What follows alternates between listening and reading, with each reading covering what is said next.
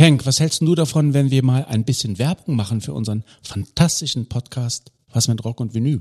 Ja, aber was willst du denn da sagen? Na, dass wir ein überragend guter Musikpodcast sind. Wir reden wöchentlich über die wunderbare Welt der Rockmusik, querbeet durch die Jahrzehnte und Musikgenres. Also was meinst du, machen wir einen Spot? Ja, aber wozu? Wir sind doch so gut. Wir brauchen doch keine Werbung. Was mit Rock und Vinyl? Überall da, wo gute Podcasts zu Hause sind. And now I'd like to return to the classics. One. Keep this frequency clear. The Story Behind der Podcast. Die Geschichten hinter den Hits. Von ABBA über Maffei, Silbermond bis Zucchero. Mit Thomas Steinberg Und Uwe Becker. Tja, das ist ja wirklich interessant.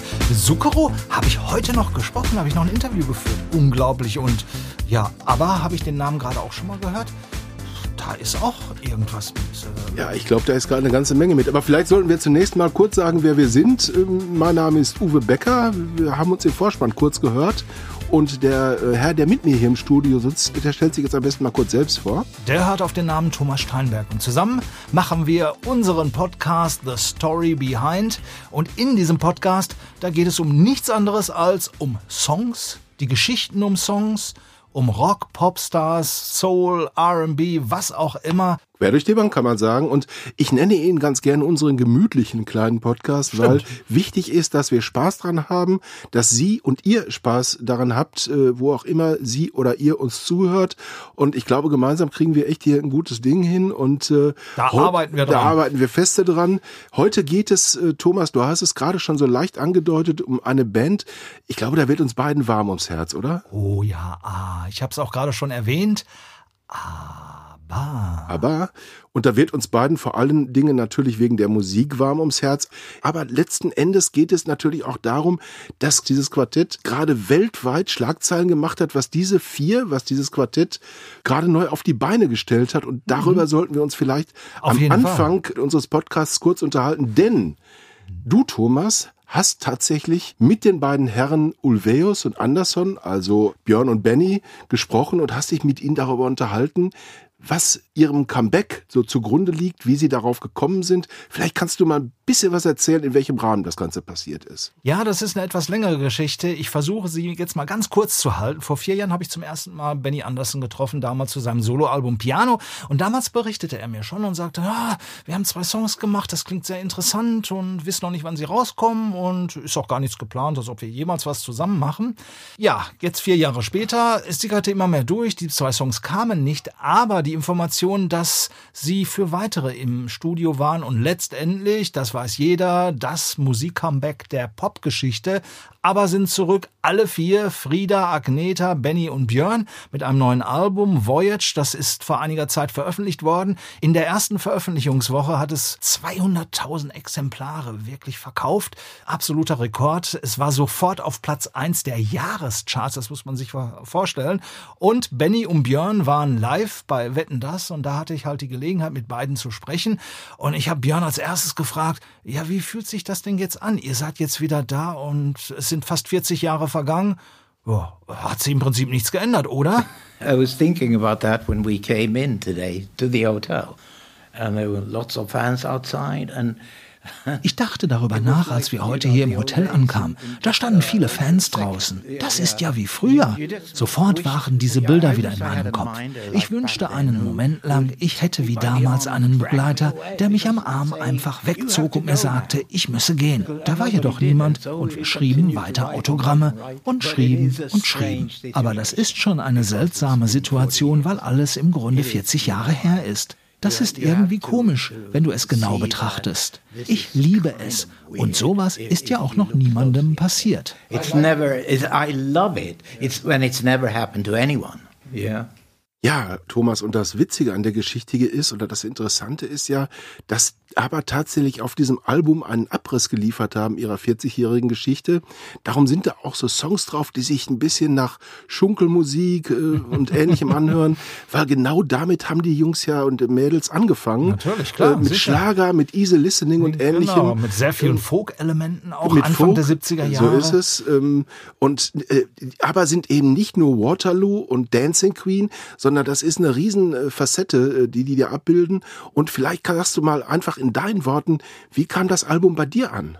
Ich hatte auf einmal zehn Jahre meines Lebens vor mir, innerhalb von 37 Minuten, so genau so lang ist dieses Album mit den zehn Songs. Und ich hatte so viele Bilder vor Augen, äh, weil ich natürlich auch in einer Zeit groß geworden bin, als aber wirklich auf dem Peak, also wirklich Höhepunkt äh, nach Waterloo und dann noch weitere acht Jahre ähm, bestanden damals, bis äh, The Visitors, ihrem letzten Album, The Day Before You Came und so weiter. Es kam so viel drin vor, weil es gibt auch Querverweise auf den Songs. Einer als ganz kleines Beispiel, der heißt Keep an Eye on Dan.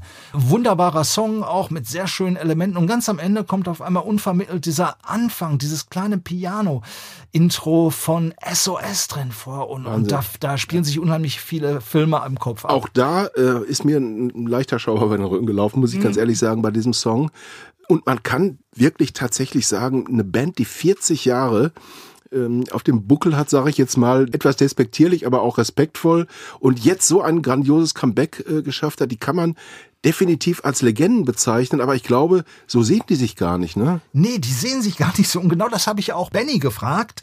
Aber sind Legenden gar keine Frage. Aber ob sie vielleicht auch so ein bisschen Bedenken hatten, nach all der Zeit jetzt nochmals mit einem neuen Album an den Start zu gehen. No. Nein, I mean, hatten wir think, nicht. What do you call us?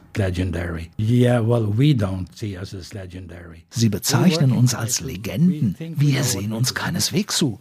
Wir sind arbeitende Musiker, die glauben zu wissen, was sie da tun, damals wie heute. Was wäre, wenn die Leute nun sagen, oh, die waren aber viel besser damals in den 70ern? Was spielt das für eine Rolle? Oder sie genießen das neue Album und meinen, wow, ich dachte nicht, dass sie es so hinbekommen. Ich liebe diese Platte. Das ist wichtig. Aber wenn nicht, kann man nichts machen. Wir wussten es ja damals auch nicht mit Alben wie Arrival, Super Trooper oder Voulez-vous. Wir hatten keinen blassen Schimmer. Es ist im Laufe der Jahre passiert. Du schließt die Augen, du springst und du siehst, was dabei herauskommt.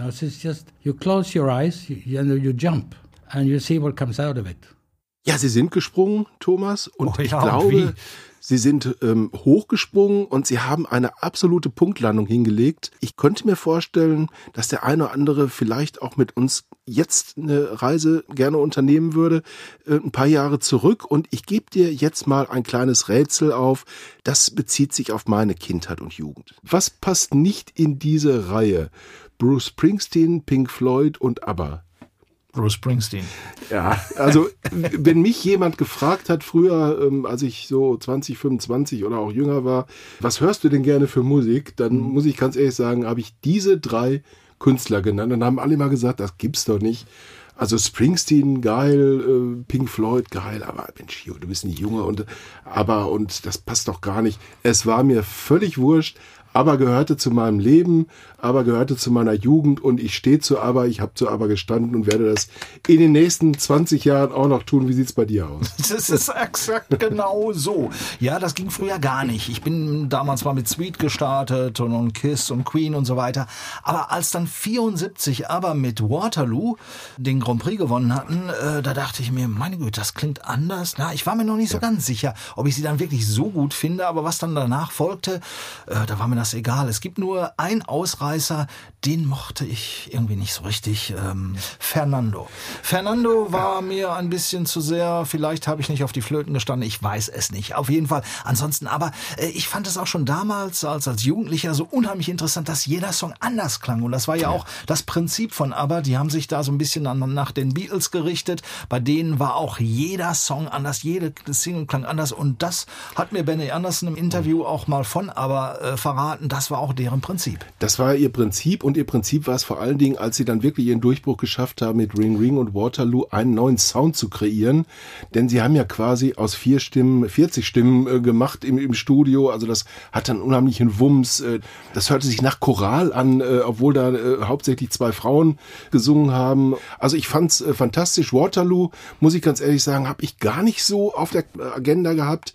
Ich bin eher so ein bisschen später eingestiegen, als die Songs dann ernsthafter wurden. Ich bin ja auch zwei Jahre Ja, du bist ja auch zwei, genau, das muss man Zwei natürlich auch. entscheidende Jahre. Zwei entscheidende Jahre in dem Fall. Aber ich bin äh, dann etwas später eingestiegen, als die Songs wirklich etwas, ähm, ich sag mal, getragener, ernsthafter wurden. Die Texte wurden reifer, äh, die wurden ernster, äh, dem Alter der Herrschaften auch dann vielleicht angemessen und der Entwicklung, die sie durchgemacht haben, auch angemessen. Denn die Truppe war am Anfang eine fröhliche Vierergruppe, die einfach vor sich hin gewurstelt hat oder gearbeitet hat, natürlich hart gearbeitet hat, aber die viel experimentiert haben und viel Spaß miteinander gehabt haben. Und zum Schluss wurde das Ganze dann natürlich auch dadurch etwas ernster, dass man sich äh, persönlich nicht mehr so richtig gut verstanden hat. Ähm, und da entstanden meiner Ansicht nach die Songs, die ich auch heute noch äh, mit einer Träne im Knopfloch höre, wie The Winner Takes It All. Zum Beispiel, ja, genau. Oder auch The Day Before You Came, was immer noch mein absoluter Favorit ist von ABBA. Ja, es ist auch einer meiner. Muss ich ganz ehrlich zugeben, das war ja schon die Spätphase. In dieser Genau. Phase, da konnte man ja fast schon das Ende absehen von aber, aber beispielsweise auch das komplette letzte Album The Visitors, auch der Song The Visitors, ein Wahnsinnstück, was sich aufbaut und diese Melancholie, diese Schwere, die da auch drin steckt und trotzdem diese wunderschönen Melodien und das passte einfach wunderbar zusammen. Und was ich übrigens auch sehr interessant fand, Benny und Björn, das sind ja die beiden Hauptkomponisten, logischerweise, die haben alles geschrieben. Die haben das auch immer auf einer kleinen Insel geschrieben. Dort hatten sie ein kleines Häuschen und äh, die haben wirklich so gearbeitet wie Beamte. So hat man es mir zumindest zugetragen. Und das ist ja eigentlich kein Rock'n'Roll, wenn man Rock'n'Roll jetzt unter der Prämisse versteht. Rebellion, ähm, macht kaputt, was euch kaputt macht. Gab es mal einen Song in Deutschland, Tonsteine Scherben, also ähm, gegen etwas aufbegehren. Und, aber waren da völlig konträr. Und trotzdem haben sie wahnsinnig gute Musik gemacht. Äh, Fakt ist ja, dass diese Insel namens Wixö, die ist ja damals im Grunde geentert worden oder ist entdeckt worden von Agneta und Björn. Das war, glaube ich, 1970 oder 1971, haben die beiden diese Insel für sich entdeckt, sich da ein Häuschen äh, gebaut. Und dann fanden Frieda und äh, Benny das so toll, dass sie ein Jahr später gesagt haben, da wollen wir auch hin. Also standen auf dieser Insel plötzlich zwei Häuser. Aber etwas entfernt von diesen beiden Häusern gab es eine kleine Hütte im Wald. Und ähm, diese Hütte ist im Grunde der Geburtsort der ganz, ganz großen ABBA-Hits zu Anfang. Da ist Dancing Queen entstanden, da ist ähm, The Winner Takes It All entstanden, da ist Waterloo entstanden und ähm, diese ganzen Songs haben die beiden da geschrieben und womit du absolut recht hast, ist, dass diese Jungs tatsächlich gesagt haben, um 9 Uhr verlassen wir die Bude unten am See, marschieren rauf in diese Hütte und da bleiben wir bis wir ein Ergebnis zustande gebracht haben. Äh, wie auch immer, da stand ein Klavier drin, da gab es eine Gitarre und dann haben die beiden losgelegt. Die Mädels haben unten mit den Kindern gespielt. Ähm, ja, ein bisschen Klischee ist halt dabei Kann ja und schaden. Äh, kann ja auch nicht schaden. Und äh, so äh, ist es mir zugetragen worden. Und ähm, Wer hat dir das gesagt? Wenn ich also es gibt den Aber-Biografen, der Mann heißt Karl Magnus Palm, ähm, hat mit äh, Björn und Benny äh, vorrangig jede Menge Interviews gemacht, hat einen Klassiker geschrieben über ABBA und der hat mir eine ganze Menge persönlich erzählt. Ähm, Das war im Jahr 2016 und ähm, der Anlass war tatsächlich der, dass ich diese Insel Wichse besuchen durfte. Hm, Das hört sich sehr interessant an. Das war es wirklich, denn ähm, eigentlich ist diese Insel inzwischen in Privatbesitz, gehört einem, äh, einem Menschen, der nicht ganz ohne Geld ist. Also ähm, man darf ihn auch ruhig als Millionär bezeichnen. Und der hat tatsächlich einigen Journalisten damals erlaubt, äh, diese Insel zu besuchen. Und ähm, wir sind dann von Stockholm aus mit einem Schiff durch die Schären gefahren. Die schwedischen Schären be bestehen aus ungefähr, ähm, also da gibt es ungefähr 24.000 Inseln. Und diese kleine Insel Er kannte Wichse, sich aber aus, ne? äh, Also- da muss und äh, es war tatsächlich so, dass unser Skipper diese Insel nicht auf Anhieb gefunden hat. äh, Der Klassiker. ja, der Klassiker. Wir sind da also zwei Stunden hin äh, gesegelt, äh, beziehungsweise dann auch teilweise mit Motorunterstützung und haben dann irgendwo festgemacht und sind dann ausgestiegen. Und dann hieß es plötzlich, nee, alle wieder an Bord, weil das ist überhaupt nicht die Insel. Und äh, dann sind wir also eine, The winner takes it all. Genau, in dem Fall waren wir The die Loser. loser has to fall. so ist es. Wir waren halt die Loser, sind dann aber tatsächlich eine Viertelstunde später an der richtigen Insel angekommen. Und ja, das äh, ist ein verstecktes Inselchen, ein Kilometer ungefähr breit. Und da steht also dieses Holzhäuschen, in dem ich dann auch gestanden habe. Der Besitzer hat es im Grunde so belassen, wie es damals war. Ähm, Da steht immer noch ein Klavier drin. Die Originaleinrichtung dieses Hauses befindet sich inzwischen im ABBA-Museum, das es ja in Stockholm inzwischen gibt. Und du hast noch so den Spirit von äh, vielleicht äh, The Day Before You Came gehört? Ähm, ich habe äh, tatsächlich, als ich in dieser Hütte gestanden habe und ähm, die kärgliche Einrichtung gesehen habe, also ich habe damals wirklich gedacht, das ist die Atmosphäre, die man braucht, um konzentriert arbeiten zu können, um aber mal zwischendurch einfach seine Gedanken schweifen zu lassen, aufs Meer zu gucken und zu sagen, oh, mir fällt gerade nichts ein, gucke ich mal eine halbe Stunde aufs Meer, vielleicht kommt dann was. Und es ist ja dann auch immer was gekommen. Genau. Und ich habe wirklich, war wirklich gerührt, dass ich diese Insel betreten durfte, dass ich in diesem Häuschen gestanden habe. Es war ein wunderschöner Tag, die Sonne schien, äh, das Meer war so leicht gekräuselt von, von einem leichten Wind und so. Und ich habe mir gedacht, jetzt setze ich mich in diese Bude und schreibe auch mal ein paar Lieder. Aber so lange durften wir leider nicht bleiben, hat also nicht funktioniert. Aber ich habe trotzdem eine gute Idee, weil ähm, ein Song, den hören wir uns jetzt an und die Entstehungsgeschichte auch natürlich dazu. Und das ist besagtes The Day Before You Came.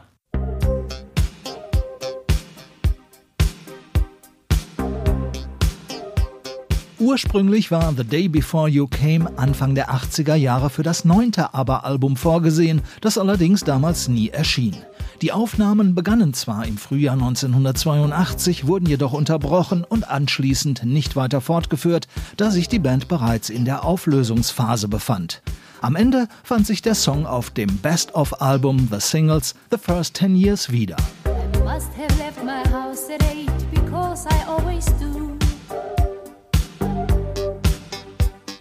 Train, I'm certain, left the station just when it was two. In ihrer Heimat Schweden, eine Nummer 2, schaffte es The Day Before You Came bei uns immerhin bis auf Platz 5. That has such a fantastic lyric. Dieses Lied hat einen derart fantastischen Text, einfach perfekt. Da passte alles zusammen. I think it's a perfect lyric with that song.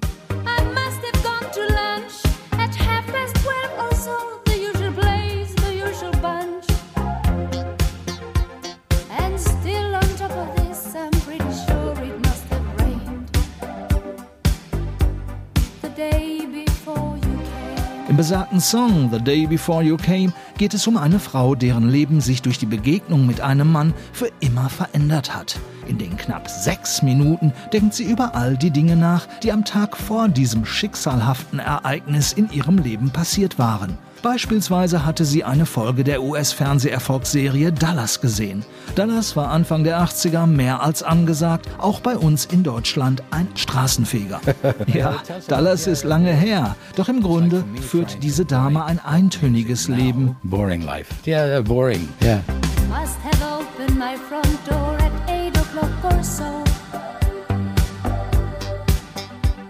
And stopped along the way to buy some Chinese food. Ebenso ging es im Song um all die Alltagsroutinen, die es so zu erledigen gab. Eine abgeschlossene Geschichte bietet The Day Before You Came am Ende dennoch nicht. Daher ließ der Song immer viel Raum für die eigene Fantasie, erklärt Benny Anderson mit anderen Worten. Well, that's what she's saying. Jeder kann sich seine eigene Geschichte daraus machen. Klar ist aber, der Typ hat sie verlassen. Er ist weg. Das ist auf jeden Fall sicher. Den Rest erzählt dann im Grunde die Musik. Ich finde das schon recht clever gemacht, das muss ich sagen. That's bloody clever, I think. Die Musik umschreibt die Situation der Frau und tritt an die Stelle der Worte, führt sie sozusagen fort. So ähnlich war es im übertragenen Sinne auch beim Klassiker von Meatloaf I would do anything for love, but I won't do that. I would do anything for love, but I won't do that. But I won't do that. Ja, Yeah, yeah, that's genau, good. ganz genau. That's good. Yeah, yeah, yeah. Die interessante Story zu I would do anything for love, but I won't do that ist übrigens im Buch The Story Behind Volume 5 Rockballaden nachzulesen.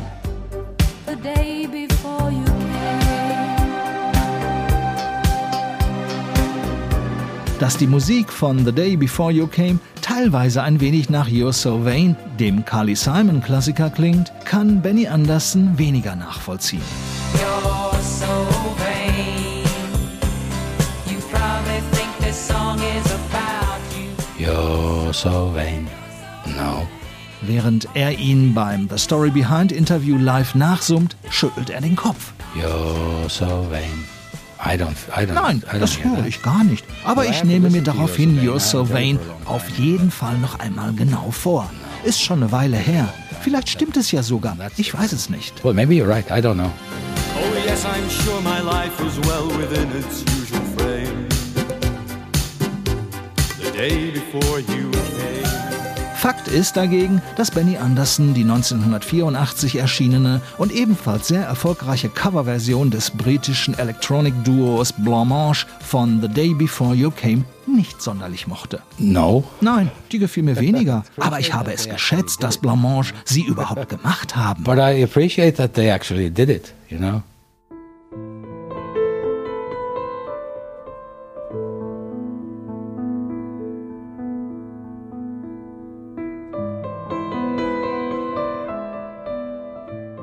Auf Benny Andersons Solowerk Piano dreieinhalb Jahrzehnte später strahlte dieser Song eine eigene, besondere Faszination aus, mit ungemein hohem Melancholiefaktor. Eine wunderschöne Fassung, die selbst den Komponisten ein wenig verwundert hat. Yeah, it Ja, in der Tat, denn dieses Lied hat einen derart fantastischen Text, einfach perfekt. Da passte alles zusammen. Ich hatte einfach nur so gedacht, mal schauen, wenn ich jetzt die Lyrics weglasse, ob der Song immer noch gut ist. Ja, ich denke, er ist es. Yeah, it is. I think it is. Dabei lächelt die ABBA-Legende ebenso zurückhaltend wie zufrieden. Benny ist halt ein Gentleman, der eher still genießt.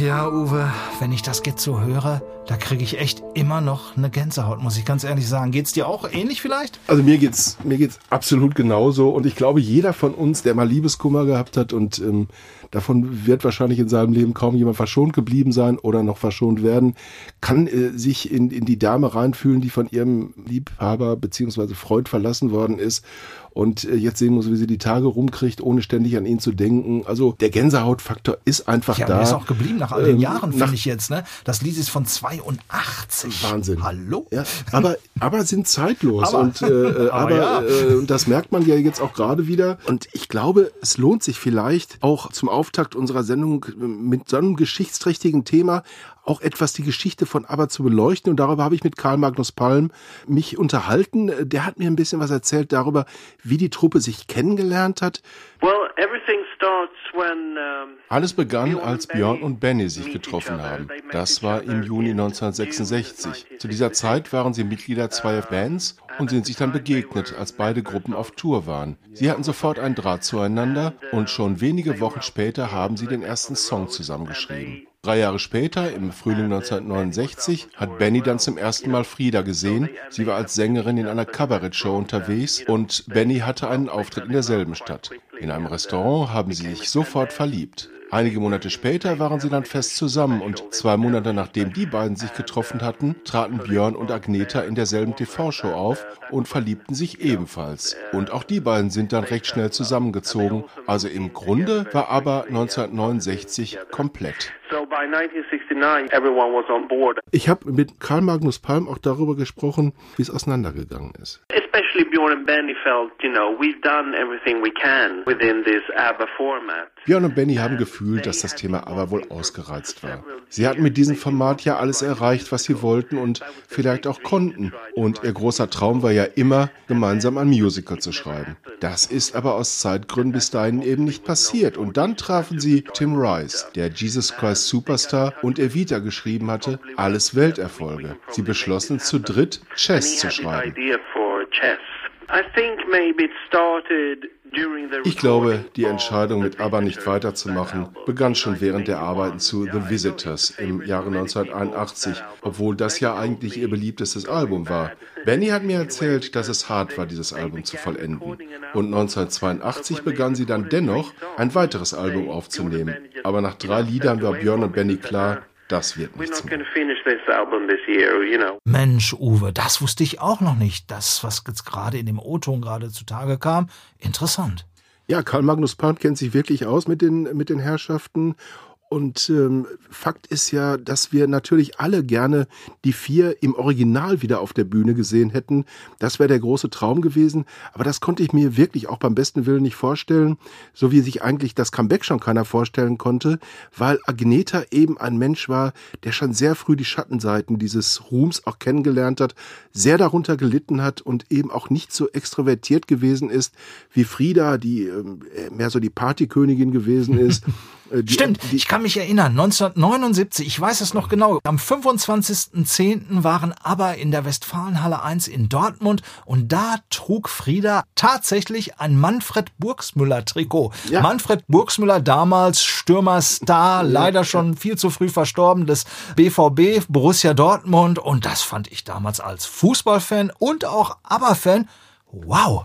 Ja, das war Frieda, sowas wäre, glaube ich, Agneta ähm, nicht passiert. Und sie hat ja damals, das ging ja schon los, als diese Wahnsinns-Australien-Tour, ich glaube, es war 1977 gewesen ist, als ähm, Wie Rumänien, sage ich dazu. Ja, genau. Und sie hat halt drunter gelitten, auch unter den Entführungsandrohungen gegen ihre Kinder und so weiter. Also da konnte ich mir auch wirklich nicht vorstellen, dass sie nochmal auf die Bühne geht. Jetzt kommen halt die Avatare. Das wird sicherlich auch eine tolle Geschichte. Ich habe sie ja mir im äh, ABBA-Museum in Schweden schon angucken können, in Stockholm. Da kann man diese Avatare ja schon quasi live sehen, schon seit längerer Zeit. Und das sieht wirklich klasse aus. Und wenn das im Original ähnlich rüberkommt, dann mache ich mir da keine Sorgen, dass das auch ein Riesenerfolg wird.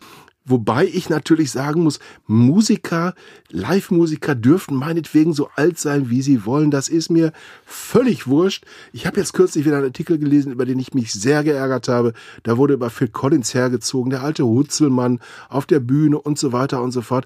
Was hat das Alter damit zu tun? Gar Was hat nichts. das Alter? Null, nothing. Äh, ne? Und äh, das sind alles Dinge, wo ich denke, da stehen wir drüber. Nichtsdestotrotz, es wird so nicht passieren, aber wir dürfen uns, glaube ich, auch deshalb auf das neue Jahr freuen. Und Thomas, jetzt mal, ähm, wo wir gerade dabei sind, Ja. aber freut sich ja auch mal sehr auf ein neues Jahr gefreut und hat sich sogar so gefreut, dass ein Song draus geworden ist. Richtig, genau, richtig. Und da kurz vor Weihnachten ist und äh, quasi das Christkind schon an die Tür klopft, äh, haben wir uns gedacht, kleine Zugabe heute und auch zur Premiere vielleicht so ein Encore-Zugabe, äh, Aftershow-Party, wie auch immer. Ja, wie gesagt, 2022 steht vor der Tür. Happy New Year m, können wir jetzt noch nicht sagen, aber was wir können, ist die Geschichte dieses Songs erzählen und äh, ja, jetzt kommt wieder Benny ins Spiel, denn er hat sie mir erzählt. Aber Happy New Year. Happy New Year,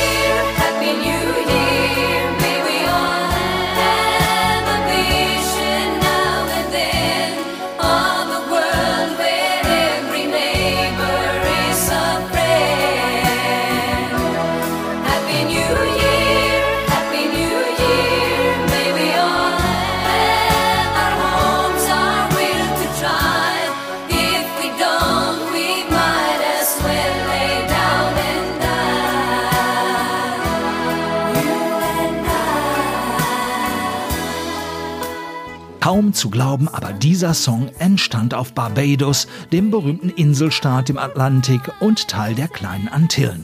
Es war ein bewusster Schritt von Benny und Björn dorthin, nordöstlich von Venezuela zu fliegen. True. Bjorn and I went to Barbados in. Uh, Ja, das stimmt. Wir wollten damals nicht wie üblich auf unserer kleinen Insel im schwedischen Archipel Songs schreiben. Einfach mal was Neues ausprobieren und schauen, was in dieser ungewohnten Umgebung passiert.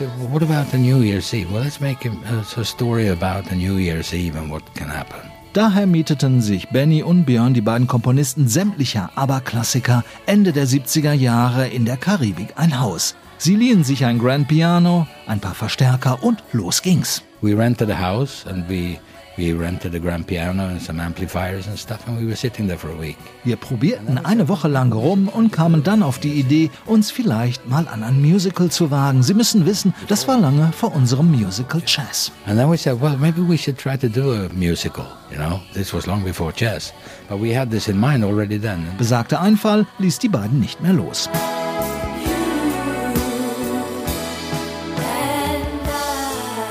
What about the New Year's Eve? Well, let's make a story about the New Year's Eve and what can happen. Wie wäre es denn mit einer Handlung, die sich so um den Jahreswechsel herum zuträgt? Einfach mal beschreiben, was dort alles so passiert und passieren kann. Daraus entstand letztendlich der Song Happy New Year. Aber wir hatten noch einen zweiten Titel. Ich meine, es war Voulez-vous, bin mir aber nicht mehr ganz sicher. Zwei Lieder innerhalb einer Woche, das war gut. Sogar sehr gut für uns. For us, it's very good. So, uh, yeah, it comes from there. Aufgenommen für ihr 1980er Album Super Trooper erschien Happy New Year jedoch erst 1999 als Single, um die damalige ABBA-Singles-Kopplung zu promoten. Dazu gab es die spanische Version Felicidad, unter anderem in Argentinien ein Top-5-Hit. Happy New Year,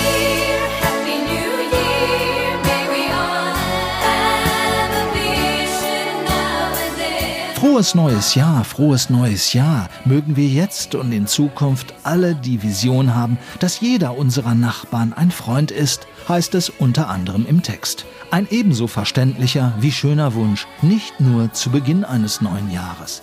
Dass es von Happy New Year eine Demo-Version mit dem beziehungsreichen Arbeitstitel Daddy Don't Get Drunk on Christmas Day gibt, wie zu lesen ist, kann Benny Anderson nicht bestätigen. No.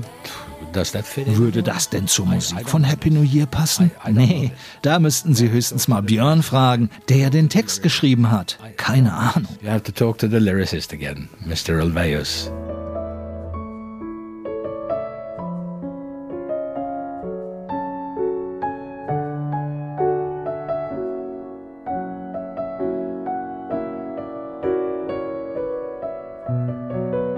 Mit seiner eigenen Instrumentalfassung von Happy New Year kehrte Anderson 2017 zurück. Das Stück war Bestandteil des überaus hörenswerten Albums Piano, auf dem der legendäre ABBA-Komponist 21 Songs aus seiner weit über 40 Jahre andauernden Karriere präsentierte, nur mit Klavierbegleitung. Ein Herzenswunsch.